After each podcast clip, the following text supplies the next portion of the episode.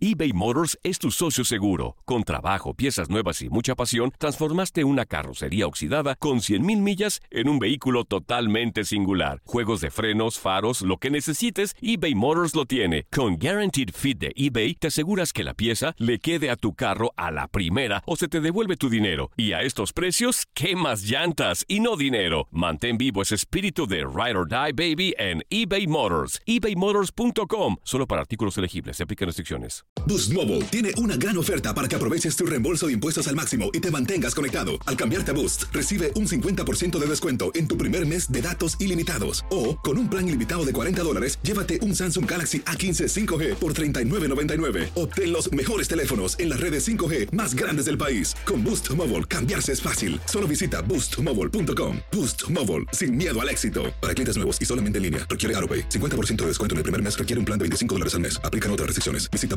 boostmobile.com para detalles. Cassandra Sánchez Navarro junto a Catherine Siachoque y Verónica Bravo en la nueva serie de comedia original de VIX, Consuelo, disponible en la app de VIX ya. This is the story of the one. As a maintenance engineer, he hears things differently. To the untrained ear, everything on his shop floor might sound fine, but he can hear gears grinding or a belt slipping. So he steps in to fix the problem at hand before it gets out of hand. And he knows Granger's got the right product he needs to get the job done, which is music to his ears. Call, clickgranger.com, or just stop by. Granger, for the ones who get it done.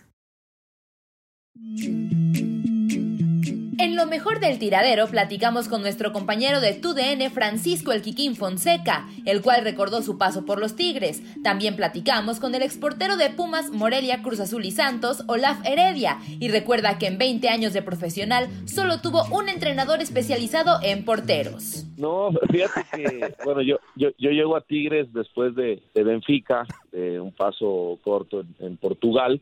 Viene, pues vienen algunas ofertas eh, algunas otras también, el del fútbol alemán y acá en México, pues el América, algún otro equipo, y al final, pues las situaciones y circunstancias eh, pues me convencieron para ir a Tigres, una gran institución, y, y fui con una gran ilusión, eh, muy motivado de hacer las cosas bien, de poder eh, ser campeón con Tigres, de hacer una, una historia importante en Tigres, eh, y bueno, hay, hay veces que en algún lugar, en otro lugar te sienta mejor, te va mejor, pero yo muy agradecido por, por mi paso por Tigres y por la confianza que me dieron. Fíjate que llego a Tigres, el primer torneo me va muy bien, eh, eh, estamos peleando el descenso, era un momento muy diferente al que Claro. vive Tigres ahora, ¿eh? Nos salvamos en la última jornada ese, eh, ese, ese torneo. Después del segundo torneo, híjole, no nos fue tan bien en lo colectivo, en lo individual tampoco. Eh, y, y, me- y así así me fue uno y uno uno bueno uno no bueno uno bueno uno no bueno.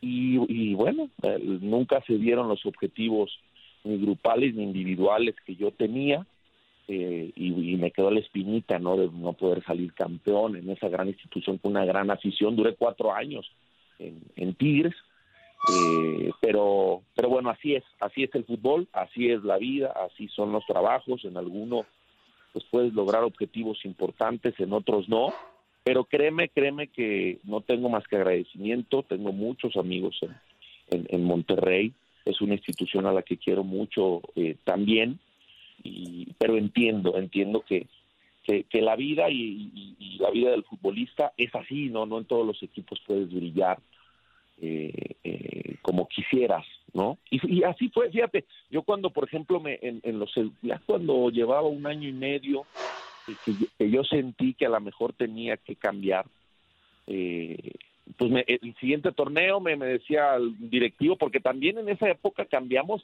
como siete veces de directivo, tuvimos como diez técnicos, o sea, era otra situación, muy, muy, sí, era una situación muy diferente, no, había estabilidad. Entonces, ¿No, no te tocó con, con Carlos, mi hermano, ahí, Kikín? él ya no estaba, hermano, él, yo cuando, Él ya no llegué, cuando estaba, llegué, ¿verdad? yo creo que él ya, ya- ya había salido un fue. torneo antes. Pero era un Ah, cambio de todo, de todo, cada torneo era cambio de todo, ¿eh? De, de- de entrenador y casi de director deportivo y todo. Entonces llegaba uno nuevo y me decía, mira, Kikín, pues vamos a echarle ganas a este torneo. Bueno, me iba bien y luego al siguiente ya no otra vez. Entonces así me la llevé y cuatro años, siempre con esa ilusión, con ese deseo de, de, de poder hacer las cosas bien y mejorar. Pero bueno, no se dio, no se dieron las cosas en cuatro años y, ni hablar. Oye, Kikín, me llama mucho la atención lo que comentas. Fíjate que eh, si hablamos ahorita de, de, Tigres, estamos hablando de un equipo que en realidad le gustan los procesos largos. Pues ven cuánto tiempo tiene dirigiendo eh, el Tuca Ferretti este equipo de Monterrey y, ahorita tú mencionas que hubo un tiempo que no, que era exactamente como otro equipo del fútbol mexicano que cuando no daba resultados, cambiadero, cambiadero de técnico, y pues lógicamente esto lo traía a otras, otras tipos de situaciones. Ahora, pelea campeonatos y en el tiempo donde tú estuviste, estaba peleando descensos. ¿Qué, qué diferencias o qué pasó ahí para que dejaran de, estar cambiando técnicos a, cambiar a un técnico y que ya tiene buen tiempo ahí? Sí, era un Tigres totalmente diferente.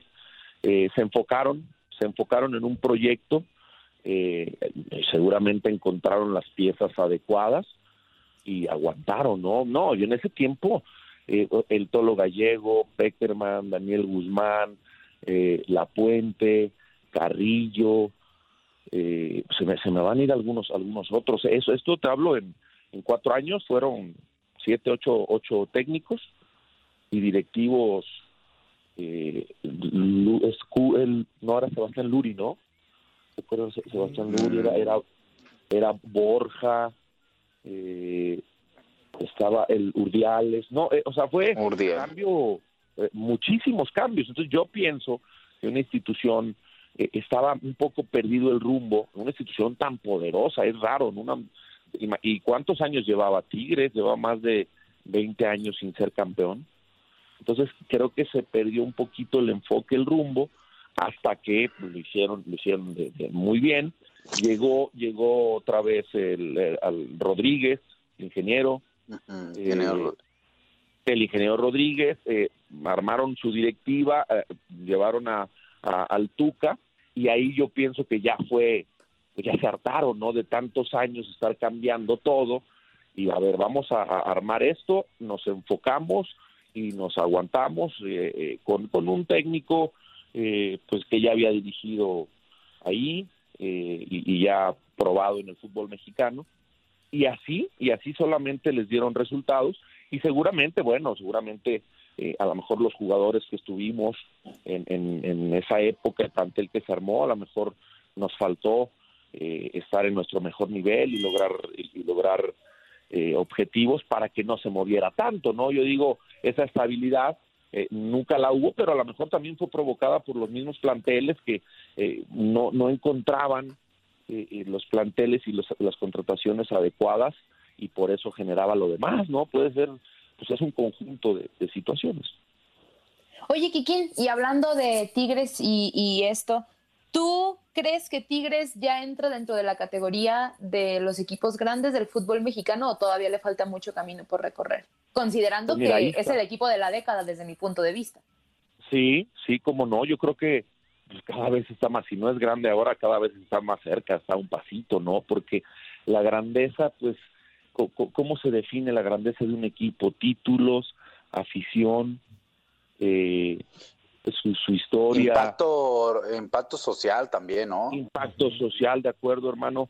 Entonces, yo creo que Tigres está cumpliendo con la mayoría de, de, estas eh, situaciones para, para que se considere un equipo grande. Fíjate, las contrataciones, eh, o sea, Tigres desde el 2010, 2009, ah, tiene unas contrataciones muy poderosas, de jugadores muy poderosos, ¿no? Entonces, también todo eso, e, ese, ese poder económico eh, que tiene ese equipo para atraer estos jugadores que atraen también y que tienen ese impacto, como bien lo decías, hermano, pues todo eso te va acercando a ser un equipo grande, ¿no? Y yo creo que los Tigres, pues, ¿qué, les gusta entonces para que para que sea llamado grande, ¿no? ¿Qué, ¿Qué le faltaría? Yo me haría esa pregunta y se las haría a ustedes también. ¿Qué les faltaría? Algunos más de títulos, tienen siete, les faltaría un poco más de afición, cada vez su afición eh, se está volviendo mucho más eh, eh, nacional, y hasta afuera, ¿no? En Estados Unidos tiene tiene mucha mucha afición el equipo el equipo de Tigres, impacto lo tienen, entonces yo creo que pues, pues están, si no están ya, están a nada, ¿no? eBay Motors es tu socio seguro. Con trabajo, piezas nuevas y mucha pasión, transformaste una carrocería oxidada con 100.000 millas en un vehículo totalmente singular. Juegos de frenos, faros, lo que necesites, eBay Motors lo tiene. Con Guaranteed Fit de eBay, te aseguras que la pieza le quede a tu carro a la primera o se te devuelve tu dinero. Y a estos precios, ¿qué más llantas y no dinero? Mantén vivo ese espíritu de Ride or Die Baby en eBay Motors. ebaymotors.com. Solo para artículos elegibles. Se aplican restricciones. Siempre seguro y espectacular. Pierna derecha, una Pereira atento. Una oportunidad para Atlético Español. Pierucci. ¡Lo paró! ¡Lo paró!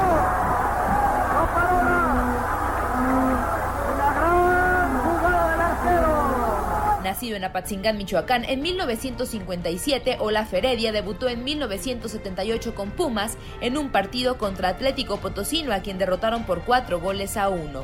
Olaf Heredia fue campeón con el Club Universidad Nacional en la temporada 1980-1981, en la que Pumas derrotó en la final a Cruz Azul. Después de jugar en Pumas de la UNAM, se fue a Tigres y posteriormente a los entonces Canarios del Morelia, donde fue pieza clave para que el equipo fuera protagonista de las liguillas a finales de la década de los 80. Finalmente jugó con los Guerreros de Santos Laguna y Cruz Azul. Jugó en la selección de fútbol de México que participó en la Copa Mundial de 1986, siendo el portero suplente pues el titular era Pablo Larios. Él es Olaf Heredia, nuestro invitado de lujo en el tiradero.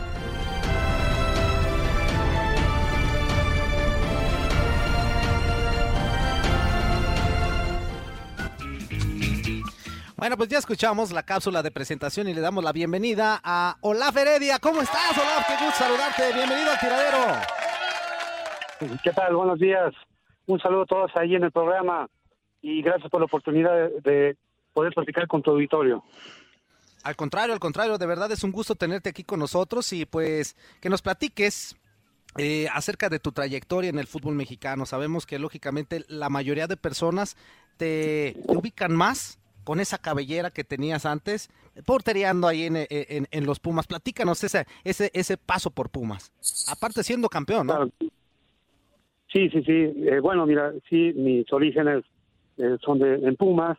Eh, yo estudiaba en la preparatoria, allí en la universidad, y este, ahí fue donde empecé a tener oportunidad de acercarme con el primer equipo. Yo llegué a los 16 años y eh, estuve durante 10 años con el equipo de Pumas hasta los 26.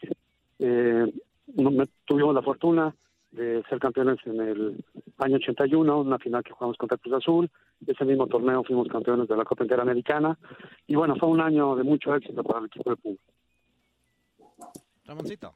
Hola, hola Olaf, ¿cómo estás? Te manda saludos Ramón Morales. Hola Ramoncito, ¿cómo estás? Bien, bien, qué gusto en saludarte y, que- y qué bueno que te encuentras muy bien. Sí, muchas gracias. También me da mucho gusto saludarte y, y bueno, recordando esas gambetas por la banda, viejo. Eres un terror, un peligro para, los defensivos y porteros rivales, Muchas, viejo. muchas gracias, Olaf. Yo te quería preguntar, eh, eh, a, a mí me tocó, digo, seguía el fútbol, no era seguidor de Pumas, pero me gustaba el fútbol y aquellos Pumas de, de, de, bueno, de Luis García y todo eso para atrás, pues nos, nos gustaron, ¿no? A mí me, me, me encantaba y yo siempre quise, no era mi posición ni mucho menos, pero me gustaba eh, tu moda en cuestión de los suéteres, Olaf. Eh, este, ¿Era algo tuyo o así te los mandaba la marca que los vestía? Porque eran, eran una moda llamativa y todo el mundo queríamos tener de esos tipos de suéteres en aquel momento. Claro, sí te voy a platicar, sí es algo eh, muy, muy este, diferente. En la actualidad, tú sabes que los equipos les dan, bueno, a los porteros, a los jugadores les dan ya definido este, los uniformes. Este, Claro. Y en el pasado, en mi época, este, tú como portero te ponías lo que tú quisieras, tú mandabas a hacer tus suéteres. El, Ah, sí, el uniforme de, de los 10 jugadores, pero el portero tenía, te daban algunos, dos o tres, pero normalmente eran muy feos. Y mira, yo tuve la fortuna, tengo un hermano que jugaba en la selección mexicana de voleibol, Marco Antonio Heredia, y los uniformes de, de voleibol del mundo en general eran diferentes pero muy bonitos. Entonces él me hacía favor de buscar catálogos con uniformes de eh, uniformes de voleibol y yo los utilizaba para ponérmelos de portero. Los mandaba a hacer en una compañía, este, en aquella época se llamaba RIG. E- ellos uniformaban a toda- todos los equipos representativos de la universidad. Entonces, sí eran muy diferentes, pero eh, esa no era propio, sino yo me, me, eh, me apoyaba en mi hermano y él me, ayudaba para poder eh, darles un diseño diferente a lo que normalmente existía en el fútbol mexicano en aquella época, ¿no? Ah, mira, qué, qué buena anécdota. Eh, eh, por último, ot- otra pregunta, Olaf. Eh, estuviste en varios equipos, este, bueno, Pumas, donde ahí se, se te identifica un poco más porque ahí saliste, pero estuviste en Tigres, Morelia, Cruz Azul y Santos Laguna. Eh, la mejor etapa de Olaf, que, que puedes decir, aquí llegué a mi madurez, tú sabes que cada jugador hay un momento, ya sea en el mismo equipo o, o- o la edad o diferentes circunstancias, nos hace sentir como a gusto o que estás en una etapa de futbolista que eres más completo. ¿Dónde se sintió la Heredia así? Sí, mira, desde luego ya sabes que los futbolistas al principio somos muy este, rebeldes, muy Exacto. eh, indisciplinados, muy este, queremos hacer lo que queremos en la cancha, ¿no? Y poco a poco vas tomando ma- madurez, vas, vas teniendo un control emocional. Y yo creo que la etapa donde me sentí mejor fue eh, en el equipo Morelia, que, que fíjate, bueno, les voy a platicar, es increíble, pero yo estuve en cinco equipos. En los cinco equipos nunca tuve un entrenador de porteros que fue portero. En Pumas me entrenaba el entrenador que sobraba, en Tigres me entrenaba un, un- un- un compañero que fue medio, medio de contención. Después llegó a Morelia y ahí sí me entrena José Luis Lugo, que él fue portero del equipo de curtidores. Ahí sí, eh, él me ayudó mucho este, en muchos aspectos, emocional, técnica, tácticamente, me hizo superarme. Y bueno, después de ahí paso a Cruz Azul, y en Cruz Azul que también me sentí bien, pero ya llevaba yo la carrerita, que, eh, el apoyo que me dio José Luis Lugo, y mi entrenador, ¿quién crees que era mi entrenador de porteros en, en Cruz Azul? No Horacio, sé Ló- quién. Horacio López Salgado. Horacio López Horacio, Salgado. Horacio López Ah, Salgado, que él, él era centro delantero. Sí, sí, Él era centro delantero. él era centro delantero y este y él entrenaba a los porteros entonces pues eh, te imaginarás no Eh, Sí, yo, sí. la, la verdad este es una gran persona Horacio este, pero sí tenía pocos conocimientos en cuestiones técnicas y bueno ya al final mi retiro fue con el equipo de Santos este y ahí mi entrenador era un el profesor Carlos Ortiz que era medio de contención también. Entonces, en los Oh. cinco equipos tuve la oportunidad de jugar 20 años y solamente tuve un entrenador de porteros que fue este, en Morelia tres años. Ah, mira, qué buen dato. Esa es una muy buena anécdota. ¿eh? Sí, increíble, increíble. Hola Olaf, buenos días. Te saluda Andrea Martínez. Yo quería eh, preguntarte acerca de tu experiencia como jugador mundialista. Si bien no fuiste titular, participaste en la selección mexicana co- en México 86 y pues estabas en el país sede representando a la selección sede. Entonces, ¿cómo fue, cómo fue esa experiencia? No, fue una de las experiencias más maravillosas y un gran premio para la carrera de cualquier futbolista poder participar en la selección y todavía este, haber podido estar en, en un mundial. Como tú comentas, Andrea, eh, estuve de suplente, pero este, de todo modo se disfruta igual, porque un mundial es algo diferente. Yo me acuerdo eh, una anécdota y que fue algo increíble. El primer partido que jugamos contra Bélgica fue en el Estadio Azteca y eh, siempre al principio del partido se toca el himno nacional. Empieza el himno nacional, todo el estadio parado, a reventar el estadio, 110 mil gentes en el Estadio Azteca, y se va el sonido local cuando estaban tocando el himno nacional. Estar parado allá abajo, escuchando cantar el himno nacional a 110 mil personas al mismo tiempo, fue algo maravilloso, increíble. Todavía se me pone la piel de chinita de, de recordar ese momento, fue impresionante. Y me tocó pues, vivir cosas este, muy, muy emocionantes, muy atractivas. Cuando salimos ahí del Estadio Azteca, después del primer partido que ganamos, en el periférico, que es una vía rápida allí en la Ciudad de México, había, en cada puente que había, había 200, 300 personas parando al camión para felicitarnos, para apapacharnos. Entonces, eh, la verdad que vivimos experiencias maravillosas en la selección y fue muy satisfactorio, aunque sí llegamos al quinto partido, que no lo toman en cuenta a veces porque fue local, pero bueno, tuvimos que jugar contra Alemania y Monterrey. El partido terminamos empatados en tiempo regular, empatados en tiempo extra y en serie de penales nos eliminaron. Señor, ¿cómo está? Le mando un fuerte abrazo. Toño Murillo, preguntarle, ya comentó de su última etapa con, con Santos Laguna, que fue casi prácticamente el cierre de su, de su trayectoria. Este, ¿Usted cómo tomó ese rol al no ser titular? Una, ya, ya en ese momento, ¿usted cómo, cómo tomó esa situación? ¿Aconsejaba a los chavos? Este, ¿Recuerda esa etapa final? Sí, claro. Bueno, mira, este, todavía jugué muchos partidos con el equipo del Santos. Estuve cuatro años con ellos y este, solamente la última trayectoria, la última etapa, llegó Patricio Hernández y llegó un portero argentino, José Miguel, y ahí ya dejé de jugar. en esos dos años probablemente jugué seis, siete partidos, solamente cuando se lastimaba o algún día que lo expulsaron, eh, pude participar. Pero sí, en los primeros dos años sí jugué prácticamente casi todos los partidos. De hecho, me tocó jugar una final eh, este, contra Tecos. Ah, okay. Eh, Tecos de Bucetich, la final nos ganaron allá en el estadio 3 de marzo. Sí. Este, y después eh, este equipo de Santos ya pudo cristalizar un campeonato en el año 96-97, este, final contra Necaxa. Contra Y Necaxa. Santos fue campeón. Ahí sí estaba yo en la banca. Y José Miguel era el portero titular. Oye, este Olaf, ya, ya para antes de, de darte las gracias, fíjate que nos mandaron algunas eh, al- algunas preguntitas. Eh, dice que se le tocó la época del, del Chatón Ferreira y que si todavía trae afro. Este, no, era Chato Ferreira. Claro que El sí. Chato eh, Ferreira. el Chato Ferreira sí es portero, fue portero eh, del equipo Toluca. Estuvimos de compañeros también con la selección. Él estuvo en el proceso en un inicio. Al final solamente tenían, podían llegar eh, tres porteros, eh, que fue Pablo Larios, Nacho Rodríguez y Olaf Heredia. Pero sí, por supuesto que, que lo conozco, gran arquero también, de mucha personalidad. Y que si todavía trae afro. Yo no. No, ya no me sale el pelo, estoy, estoy bien pelón. Ya este, la frente cada vez me crece, la frente cada vez me crece más, viejito.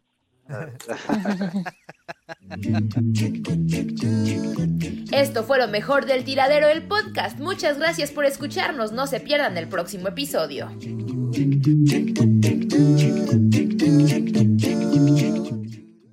Boost Mobile tiene una gran oferta para que aproveches tu reembolso de impuestos al máximo y te mantengas conectado. Al cambiarte a Boost, recibe un 50% de descuento en tu primer mes de datos ilimitados. O, con un plan ilimitado de 40 dólares, llévate un Samsung Galaxy A15 5G por $39.99. Obtén los mejores teléfonos en las redes 5G más grandes del país. Con Boost Mobile, cambiarse es fácil. Solo visita boostmobile.com. Boost Mobile, sin miedo al éxito. Para clientes nuevos y solamente en línea, requiere AroPay. 50% de descuento en el primer mes requiere un plan de 25 dólares al mes. Aplican otras restricciones. Visita boostmobile.com para detalles. Cassandra Sánchez Navarro junto a Catherine Siachoque y Verónica Bravo en la nueva serie de comedia original de VIX, Consuelo, disponible en la app de VIX ya. This is the story of the one.